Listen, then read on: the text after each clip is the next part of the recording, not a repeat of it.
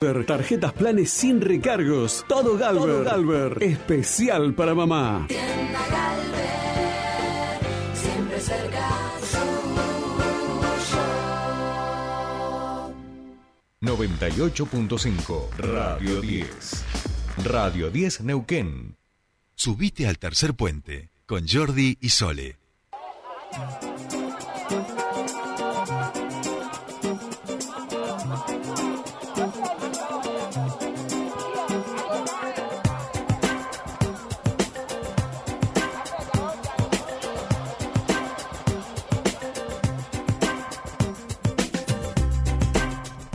Ya estamos aquí, comienza nuestra segunda hora, 8 de la mañana y 8 minutos y 8 segundos en toda la República Argentina. Y nosotros estamos en comunicación con nuestro siguiente entrevistado. Vamos a charlar de un tema que venimos siguiendo mucho cada vez que nos asomamos al interior, a esa región tan hermosa de Pulmarí, en la región de Aluminé, de Villapegüeña. Este, hablamos muchísimo con autoridades de allí, de lo que sucede, pero también, lamentablemente, del estado de algunas rutas y pavimentación, en particular de la 23, que parece que ya estaría eh, el comienzo de la obra de pavimentación en el tramo comprendido entre Puesto Ojara y el Empalme con la ruta provincial número 13. Nosotros para hablar de este tema estamos en comunicación con Fernando Tot, que está a cargo de la obra por parte de la UTE que llevará adelante la pavimentación. Fernando, muy buenos días, te saluda Jordi Aguiar. Bienvenido a Tercer Puente. Buen día, Jordi, gracias. Te hago una pequeña corrección. Sí, Eh, por no- favor. No es una UTE la, la que ejecuta la obra, sino que es la empresa Perfil, eh, no, no en unión temporal de empresas con otra. Ah, bien. Eh, y no soy, no soy el responsable de la obra tampoco, soy el responsable social, no, no, soy, no soy el jefe de la obra. Perfecto, perfecto. Bueno, eh, corregimos, vale la, la corrección, ahí me habían pasado ese dato. Fernando, te hago una pregunta, porque yo tengo un Fernando que nos sigue en Instagram. ¿Es el mismo o no? Un Fernando Tot. Sí, sí, sí. O sea que Soy- sos músico y antropólogo también. Exactamente. Ahí vamos. Como músico hace un tiempo. Bien, eh, bien, pero- bien, bien. sí. Eh, porque yo venía, me sonaba muchísimo tu nombre cuando me escribiste, nos escribiste ayer y demás, y yo me quedo pensando, y ahora cuando estaba la obra digo, ah, no, esto va por el lado duro, y recién me acabo de fijar en el Instagram, digo, es el mismo nombre, digo, bueno, le voy a preguntar, le digo, porque en la foto de per- perfil es muy parecido. Bien, responsable social, empresa Perfil, es la que tiene a cargo esta obra, que como decimos, sí comienza su pavimentación en este tramo comprendido entre Puesto Jara y el empalme con ruta provincial número 13, eh, un tramo que eh, es muy demandado este, por quienes por allí circulan.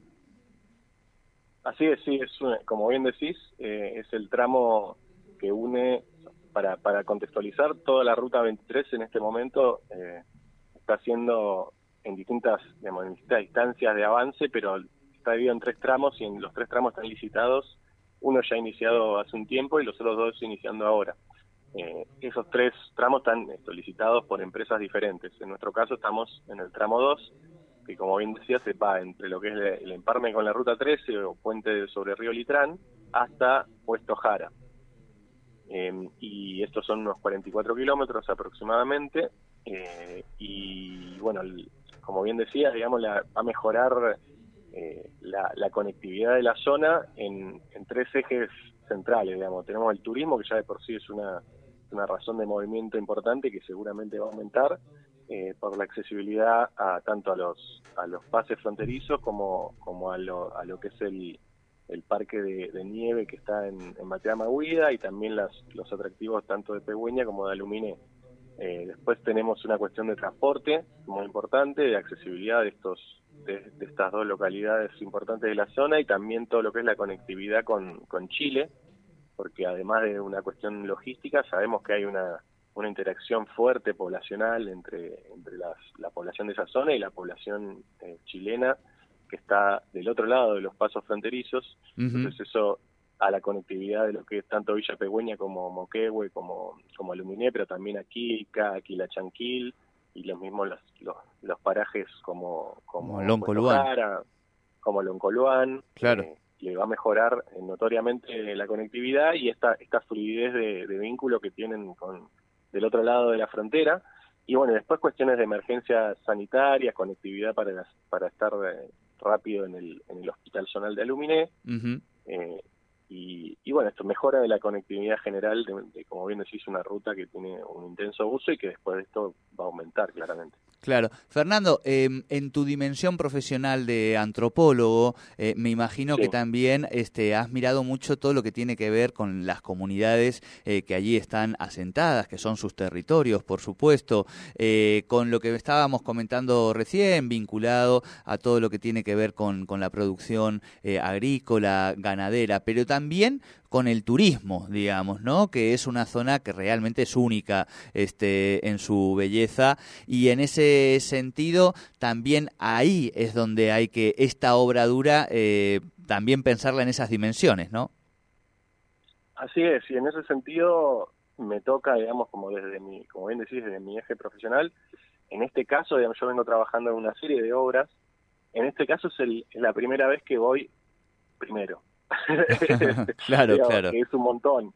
Eh, para, que una- para que se den una idea, ahora nosotros estamos dando el inicio de obra en octubre, pero la, la oferta y la, y la preadjudicación fue aproximadamente en marzo, eh, con lo cual yo ya en, en marzo-abril tuve mis primeras recorridas por la zona. eh, y estuve en contacto con, principalmente con, con la comunidad catalán porque tenemos la mayoría de frentistas que son parte de la comunidad.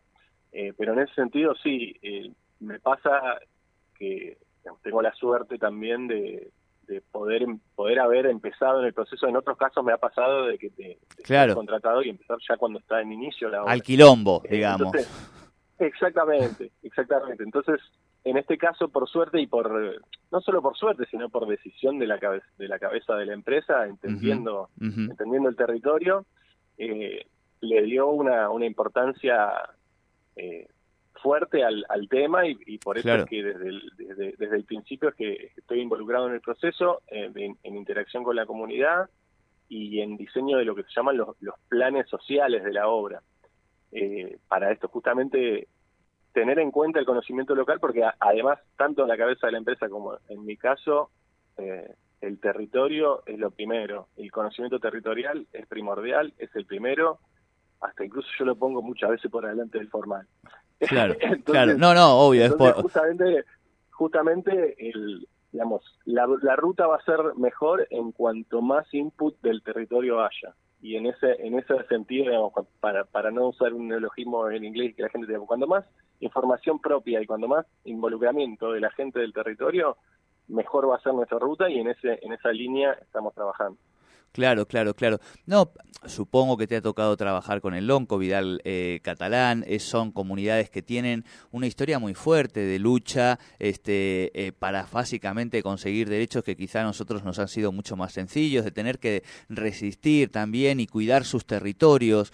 Pasa en, en, la, en Pegüeña, ¿no? Que quedaron afuera del diseño institucional y que ahora la justicia ha planteado eso. Hay un trabajo de interculturalidad muy importante eh, que se va construyendo. Yo te digo todo esto, Fernando, porque tengo una parte de trabajo allí también, entonces lo conozco y me, me- conozco esa ruta perfectamente, sé lo que implica eh, y es Bien. importante esta, este, este, este enfoque que le ha dado la empresa, me parece que es muy importante porque va en consonancia un poco con los parámetros que se están tratando de plantear en relación a ir construyendo eh, interculturalidad y que eh, sujeta, quedar sujetos, digamos, a lo que dice nuestra Constitución en términos de lo que, el rol que tienen eh, y ocupan los pueblos originarios, ¿no? Así que bienvenido sea que también la empresa eh, también vaya tomando nota y vaya dándose cuenta que esta perspectiva finalmente después es mucho más eh, resolutiva, ¿no?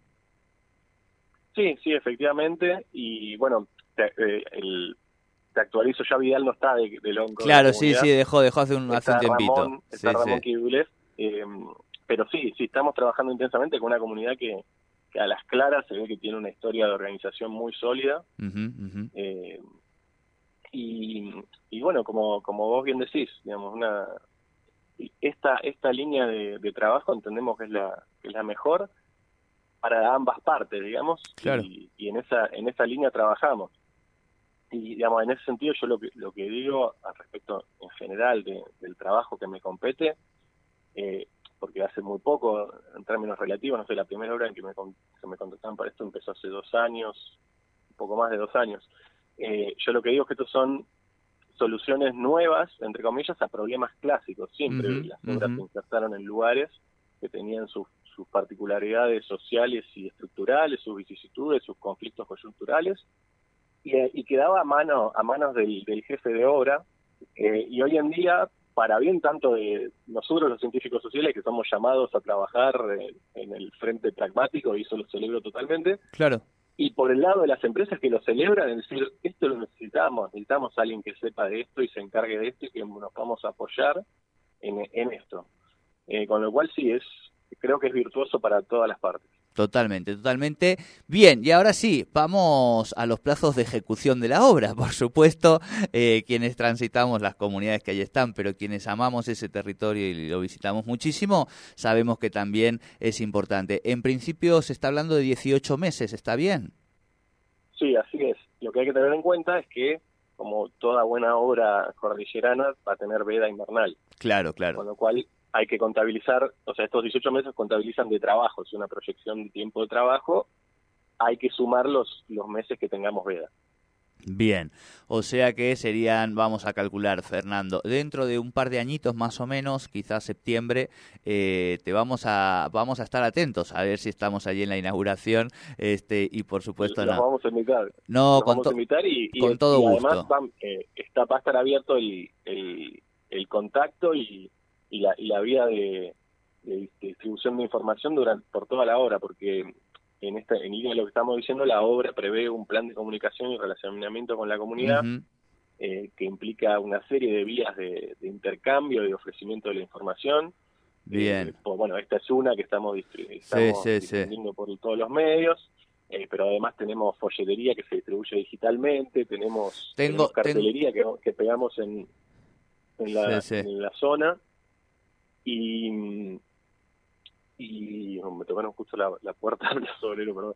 Eh, y, y además tenemos tenemos eh, un teléfono que es nuestro Bien. mecanismo de consultas y reclamos Bien, que es, está, abierto constantemente y es la vía que tienen tanto los la población local como como la como los transeúntes como la eventual para tanto hacer consultas estar a la- al tanto de las últimas novedades del proceso digamos de trabajo donde estamos particularmente trabajando para presentar un reclamo para lo que para lo que vean necesario que Claro. sientan que la que este servicio les puede les puede prever así que y no es un Si chatbot, hay una número. Hay una persona hay una detrás. persona, Vamos. hay una persona, Bien, sí, bien, una persona que contesta, bien, bien, una bien. que contesta.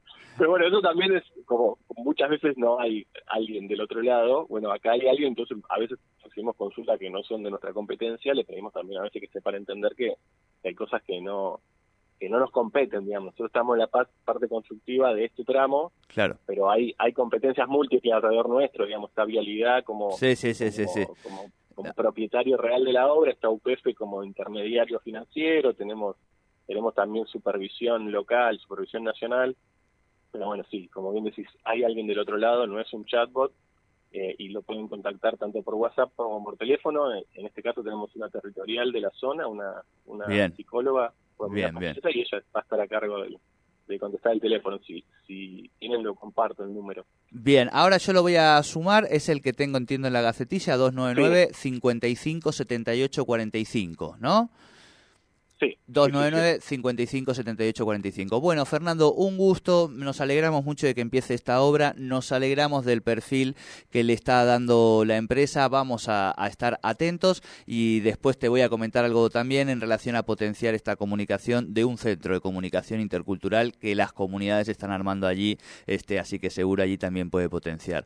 Eh, muchísimas gracias y saludos y éxitos con esta obra. A ustedes y gracias por el espacio. No, por favor. Hablábamos con Fernando Tot, él es el responsable social de la empresa Perfil, que es la adjudicataria de esta obra de pavimentación de la Ruta 23. Inicia esta pavimentación tan esperada por los vecinos y vecinas de la región y también para la actividad turística.